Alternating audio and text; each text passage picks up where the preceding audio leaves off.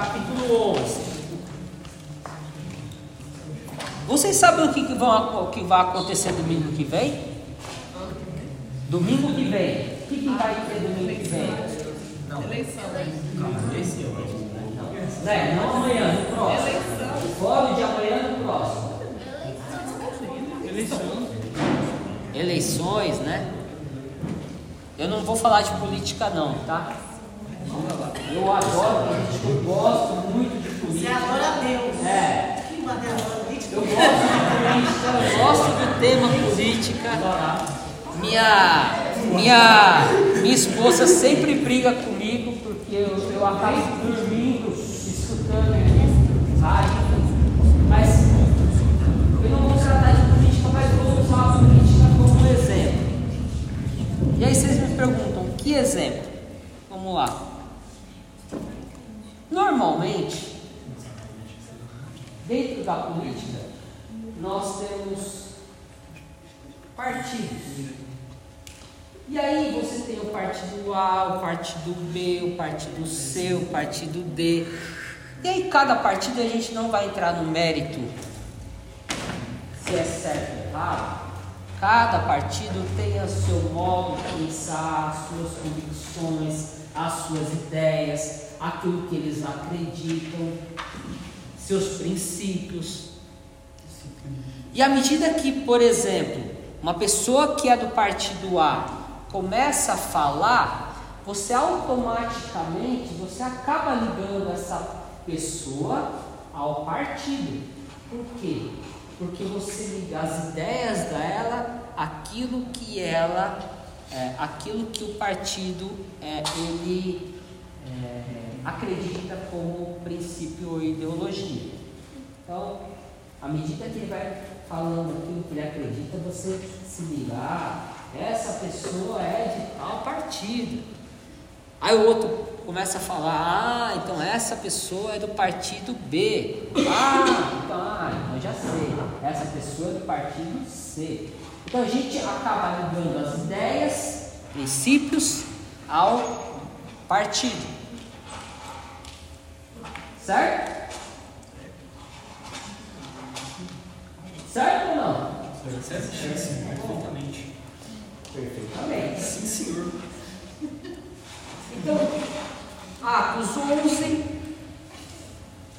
nós vamos ler os versículos 25 e 26. Ah, tá. Ok? Atos capítulo 11.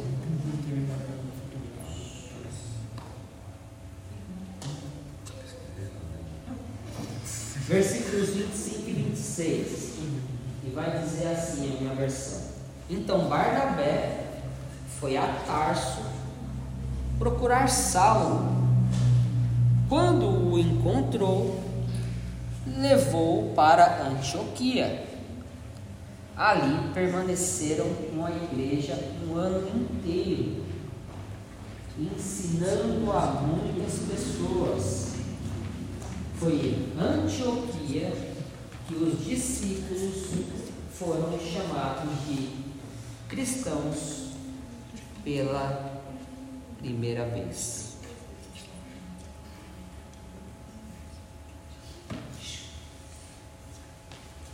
Acho que alguns nomes aqui soam meio esquisito na Antioquia. Ele não está acostumado a ler a Bíblia, né? Antioquia. Saulo, quem é Saulo? Vamos ver aqui o vídeo de Saulo. Barnabé? Barnabé? Barnabé existe? Capa amarela. Pois é, Barnabé. Eu tava, eu tava tentando lembrar, porque eu lembrava que eu, eu já tinha ouvido Barnabé em alguma coisa na televisão, não tava lembrando, eu tava tentando ligar. Mas Eu sou jovem, tá? Só pra você saber. Aí, Barnabé, a da Bíblia, lembra do sítio de Capão Amarelo. Mas enfim, Barnabé tá na Bíblia, viu? Uma pergunta, Barnabé não é aquele que falou eu preciso vir pra aqui? Ou tô confundindo? Não, Tomé. O que, que esse texto tem a ver com partido? político, ideologia, identificar partido A com ideia da pessoa A. E quando a gente olha esse texto, a gente percebe que tem tudo a ver. Sabe por que tem tudo a ver? Porque nesse cenário, os discípulos de Cristo, lá em Antioquia, da Síria, porque tinha uma outra Antioquia, a Antioquia da Síria, Antioquia da Síria, eles foram chamados pela primeira vez de cristãos. Tá, mas o que, que isso significa? Significa que a palavra que está por trás, da palavra, a palavra grega que está por trás desse cristão dá a ideia de que aqueles discípulos foram chamados do partido de Cristo. Porque aqueles discípulos, eles viviam, eles pensavam, eles tinham princípios, convicções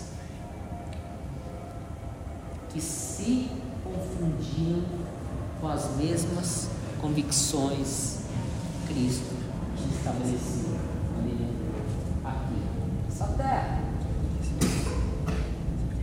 Alguns dizem que esse termo, ele lá na frente, cristão, ele se torna uma espécie de um título, de algo, algo parecido como chamar outro de um pequeno Cristo.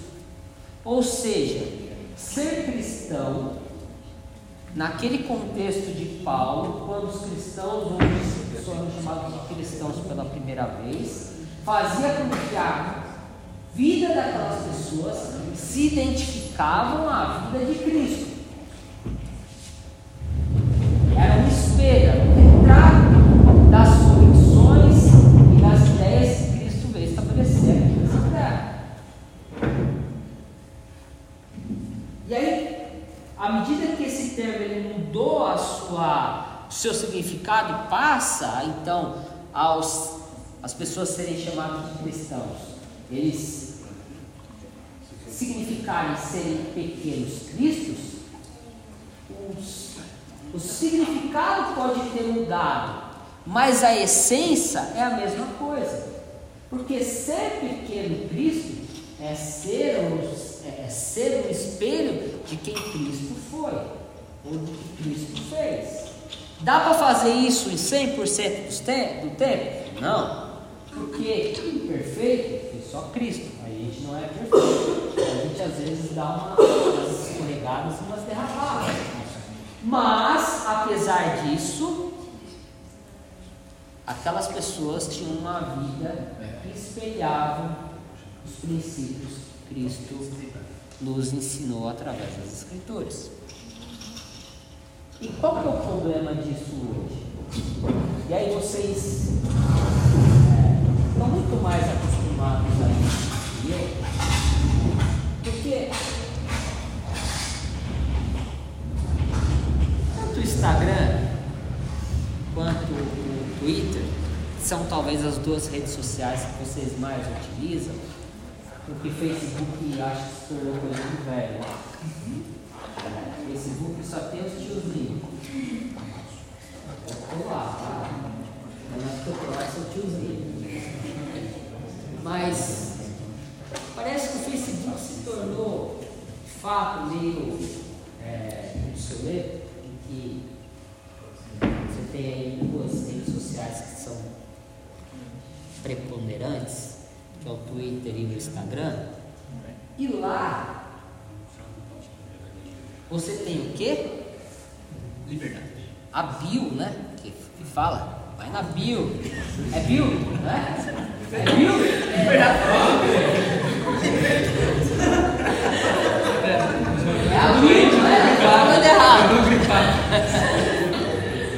É ou não é? É isso aí.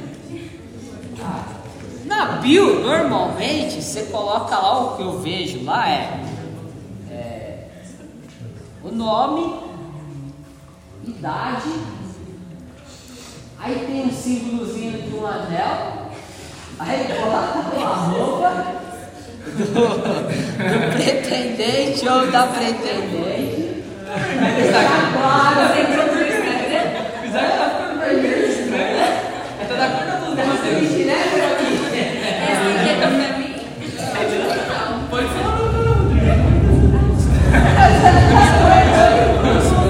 Não está vendo de ninguém, mas tudo bem. Mas normalmente essa é a sequência, não é? É, é o nome, é a idade, é. Às vezes a faculdade. É, a faculdade, a faculdade. Embaixo, cristão. Não, se tem sim. Então aí, aí, aí, aí. Eu ia chegar lá. Embaixo, Eu ia chegar lá. Mas de fato você vai vir. Aí tem essas informações. Né? Aí você tem essas informações. Mas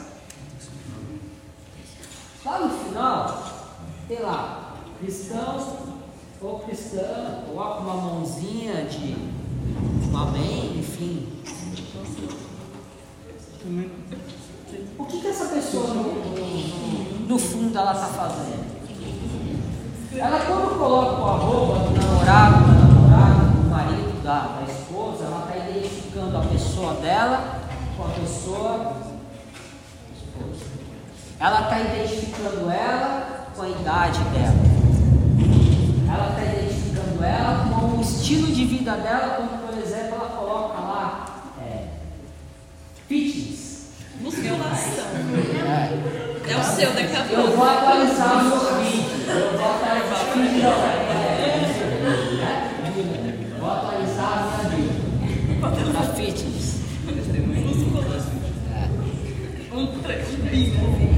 Mas aí, quando ela coloca cristã, ela também se auto-identifica com Cristo. Ou deveria se auto-identificar com uma vida que reflete ou deveria refletir aquilo que Cristo nos deixou como princípios e valores para as nossas vidas. O problema é que as informações elas são discrepantes. Porque começa já, por exemplo, com o que a Brisa falou, que coloca cristão e coloca embaixo o signo. Porque são duas coisas que não são equivalentes. É, não são.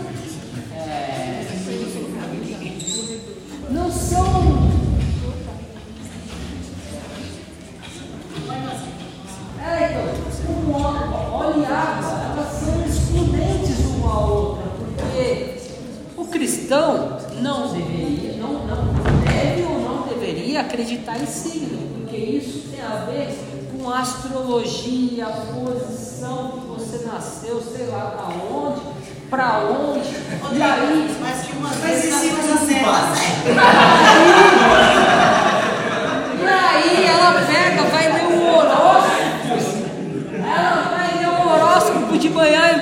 a Bíblia, vai se converter no irmão de Jesus.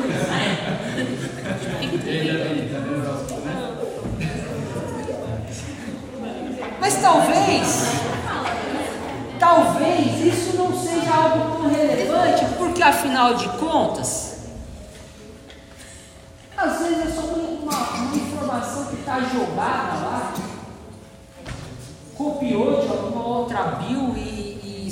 e simplesmente jogou lá e não se atentou.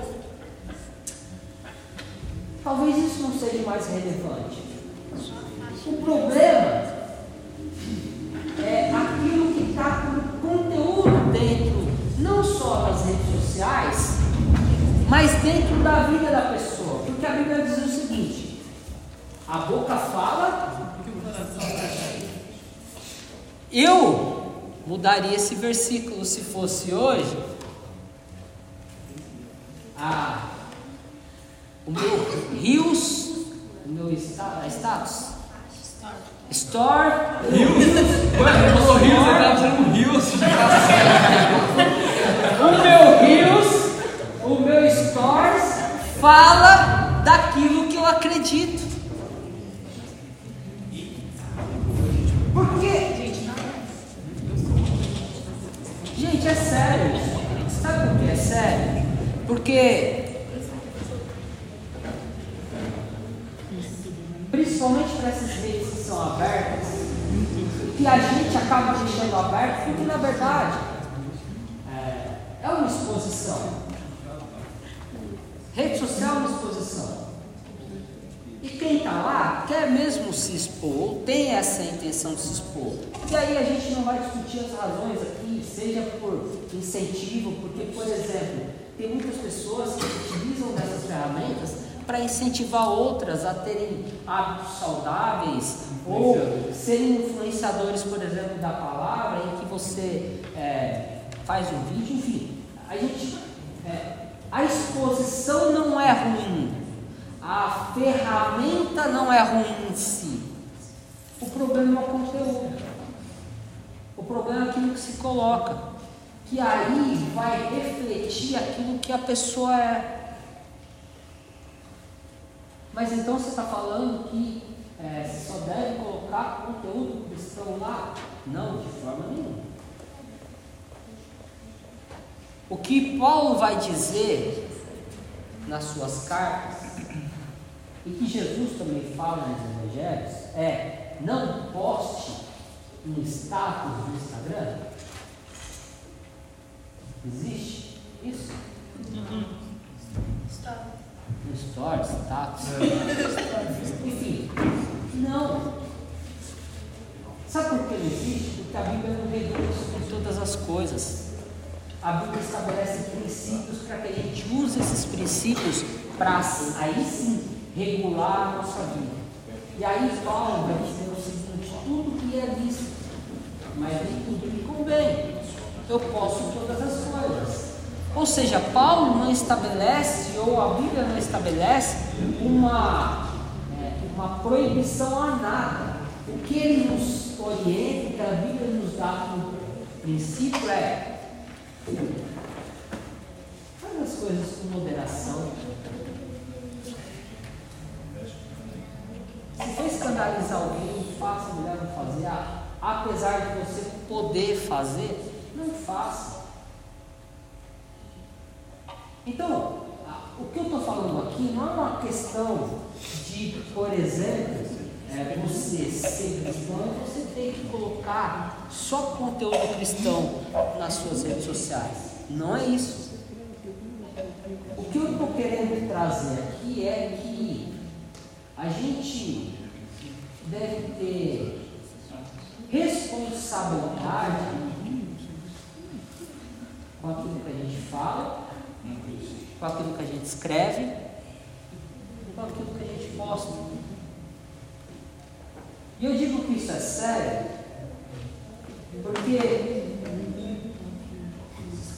eu há algum tempo atrás eu vi uma entrevista de uma pessoa que vocês conhecem.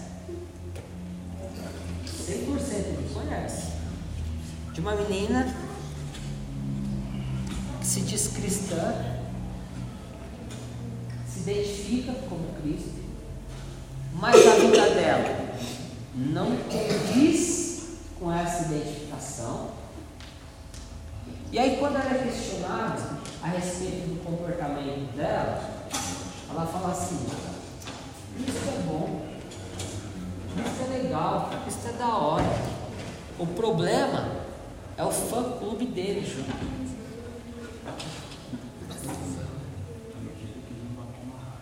O que está implícito desse tipo de fala?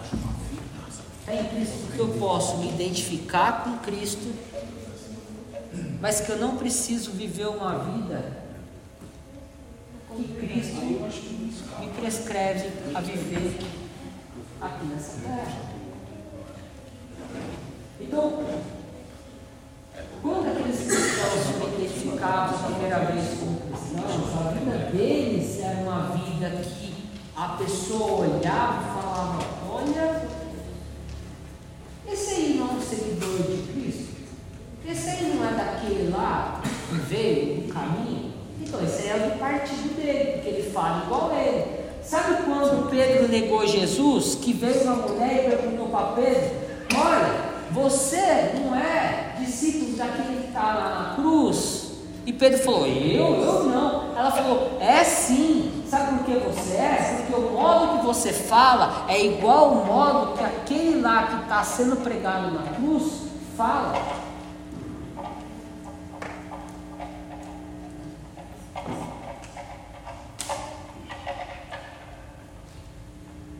E aí,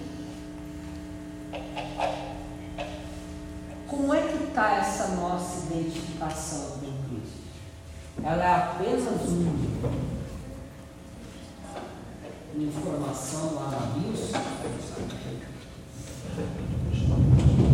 Ou ela de fato reflete aquilo que a gente vive no dia a dia? Porque vamos ser sinceros. Quantos de vocês já não viram na Bíblia escrito um troço desse? E aí bem na cara,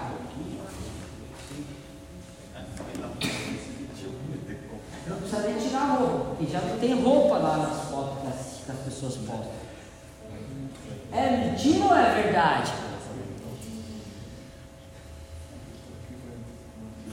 Aparece lá. Cristão, cristã.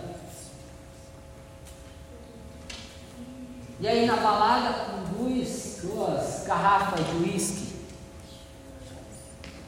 É compatível um troço desse ou não é? É ou não é? Não, senhor. Ou aqueles vídeos curtos que eu não sei o nome, que aí passa é, na balada, aí fumando, aí uma garrafa aqui, outra ali, e descendo até o chão. Na minha época era na boquinha da garrafa, agora os seus bancos não tem, enfim, mas não dá. É incompatível, as coisas são incompatíveis.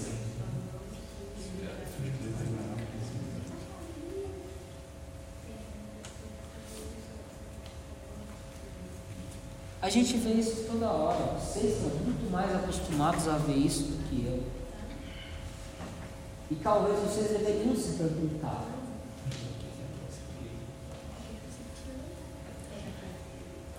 Essa Bíblia reflete o conteúdo da rede social das pessoas? Cara, a gente tem que se questionar.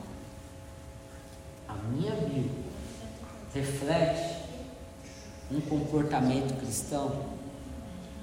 Reflete a, uma vida do qual Cristo se agradaria?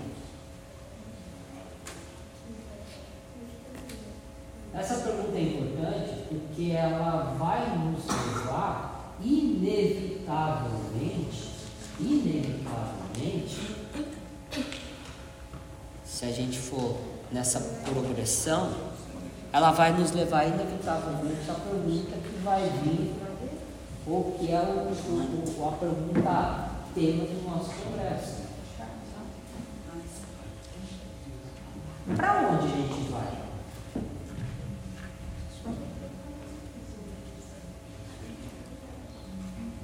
Pedro tentou fugir, negando a Cristo, apesar de que ele se era um espelho e as pessoas viam que ele era o espelho de Cristo, apesar do erro dele.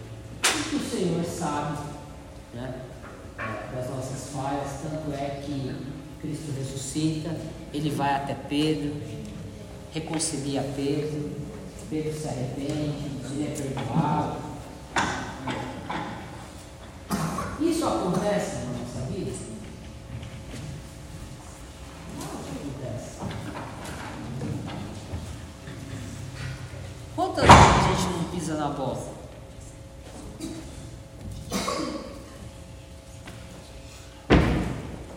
Eu fui repreendido pela Ana e pela Júlia, porque pisei na bola, vai fazer uma semana. E pisei na bola feia.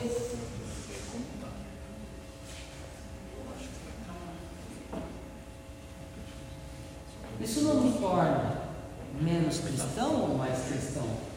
Porque a nossa vida aqui, ela é uma vida de, de um processo, um progresso de santificação. Quando a gente se converte, ninguém aqui se converteu e virou santarrão. Ninguém aqui se converteu e virou um santo que tem aquela a, a areolinha e agora você anda assim, ó. Você já, você já viu aquela, aquelas fotos dos, dos apóstolos da, da, da idade medieval? Que estão assim, ó. Tem uma auréola, né? Aqui é o santo. Aqui virou um santarrão. Mas a gente aprendeu que a gente está num processo de santificação. Cai aqui, Deus vai nos levanta ali. Não isso que ele fez com a mulher pega em adultério?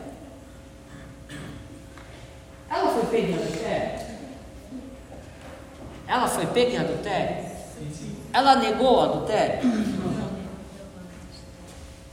Jesus negou o adultério dela? E o que a lei dizia quando uma mulher, e aliás, aqueles que queriam apedrejar ela foram seletivos, porque a lei dizia que a mulher pega em adultério deveria ser apedrejada, mas o homem também deveria ser apedrejado. Eles foram seletivos, eles só trouxeram a mulher e não trouxeram o homem, porque a mulher, ela, se ela adulterou, ela adulterou com alguém, com outro, um homem, ela não adultera sozinha. Então aquela mulher, ela adulterou, Jesus não negou o fato dela adulterar. E aí o questionamento dos, dos religiosos em volta é: a lei diz que é para apedrejar. E aí Cristo, eu sei. Meu pai deu a lei a Moisés. A lei manda apedrejar? Apedreje. Aí eu vejo a cena todo mundo pegando as pedras para jogar no lugar. Mas tem um porém, e aí Jesus falando, então porém, só atira a primeira pedra aquele que nunca pecou. E aí um foi soltando aqui, outro foi soltando ali, outro foi soltando ali, saiu de fininho aqui, saiu de fininho ali. Até que não ficou ninguém. E aí Jesus vira para aquela mulher e pergunta. Olha a pergunta de Jesus. Vocês já pararam para se fazer esse tipo de pergunta para vocês? Tem algumas coisas na Bíblia que vocês precisam se questionar porque ele está lá. E não é nem porque Jesus é Deus, não. Mas olha só a pergunta. Está todo mundo aqui querendo me apedrejar. Certo? Jesus está ali. Pode apedrejar. Mas que atire a primeira pedra aquele que nunca pecou. Beleza. Aí todo mundo foi saindo de fininho. Jesus olha para aquela mulher e pergunta: Onde é que estão tá os seus acusadores? Jesus não sabia que eles tinham ido embora? Ele estava lá. Todo mundo viu. É uma pergunta que às vezes para mim não faz sentido. É a mesma coisa que o cego. É a mesma coisa do cego. Pois é, quando o cego pede para Jesus, Jesus, faz um milagre, o que, que você quer? Ué, o que, que eu quero? É um cego, eu quero ver, mas Jesus quer ouvir da boca das pessoas. E aí Jesus ouve da boca daquela mulher, foram embora. Sabe por que Jesus queria ouvir dela? Porque Jesus queria ensinar para ela: for embora, você também pode ir embora. Mas antes, vai e não peques mais.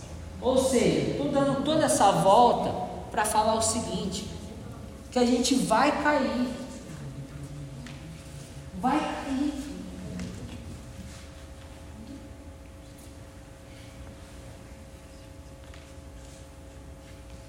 Seres humanos, redimidos, mas ainda pecadores. Mas ainda que a gente caia, existe uma coisa da qual não há salvação sem isso, que é o arrependimento. Não dá para ser salvo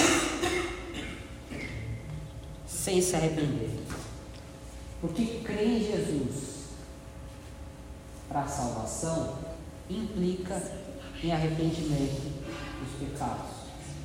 Então, a gente pode estar sujeito às falhas que a gente está falando aqui a respeito das redes sociais, dessa identificação. A gente vai cair e às vezes a pessoa pode falar assim, ah, todo sábado para a igreja, ah, olha lá o cristão, vai todo sábado para a igreja, olha o que está fazendo lá, olha o que ele fez. Vezes a gente já escutou isso? Como se a gente fosse obrigado a ser perfeito. Porque a gente não é obrigado a ser perfeito.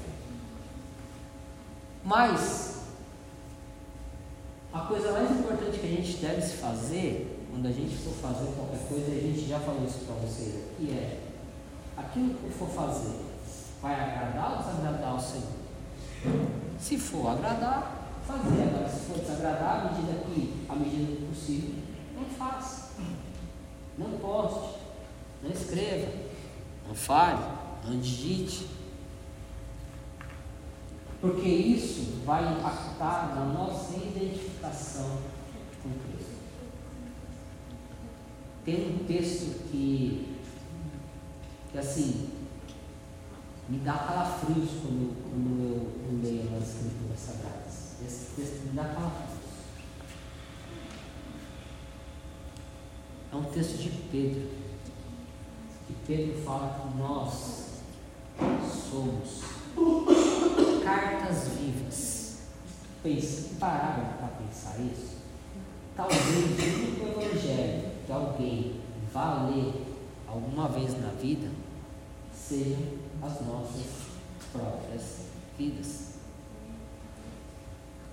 Por isso esse texto me dá calafrios quando eu leio. Porque você já imaginou a gente chegar lá no dia em que o Senhor vier buscar a igreja e a gente depois disso ter que apresentar a nossa vida diante do Senhor e Ele nos cobrar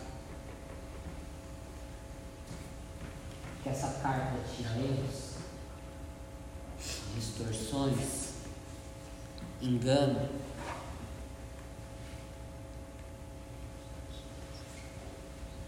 Por isso, é importante que a gente tenha sempre isso em mente. Tudo que a gente for fazer, passe pelo filtro, não do Instagram, para deixar a foto mais bonitinha. Mas passe pelo filtro do Evangelho. Para que nós estejamos mais bonitos aos olhos do Senhor. E eu falo de rede social, mas isso envolve muito mais ou além da rede social. A rede social é só um espelho hoje do que nós somos como pessoas na nossa vida real. Amém? Senhor, nós somos gratos a Ti, Pai, pela Tua palavra, Senhor, que nos confronta, ela nos exorta, Senhor, a não só nos identificarmos contigo, Pai, através daquilo que nós falamos, porque muitos versículos estão nas nossas bocas.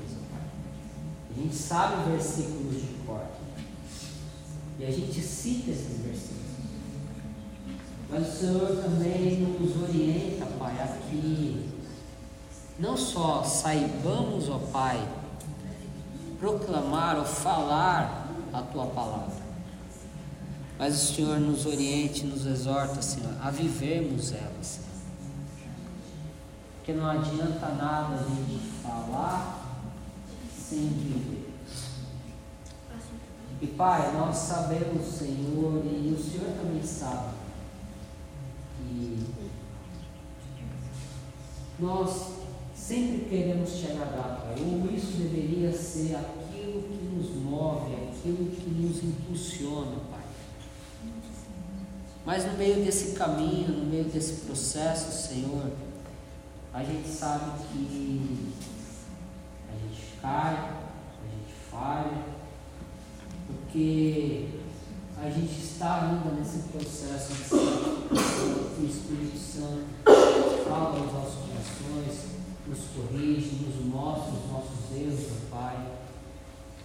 E por isso, Senhor, nesta noite, ó Pai, que se existe algo em nós, ó Pai, nas nossas condutas, naquilo que nós falamos, naquilo que nós postamos, ou naquilo que nós vivemos no nosso dia a dia, Senhor, que não reflete, Pai, que não nos identifica corretamente como cristãos, como do partido de Cristo, como aquele que é um pequeno Cristo, Senhor.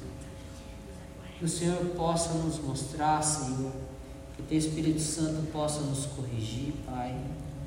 Porque assim como aqueles discípulos, ó Pai, tiveram um imenso prazer em serem chamados de cristãos.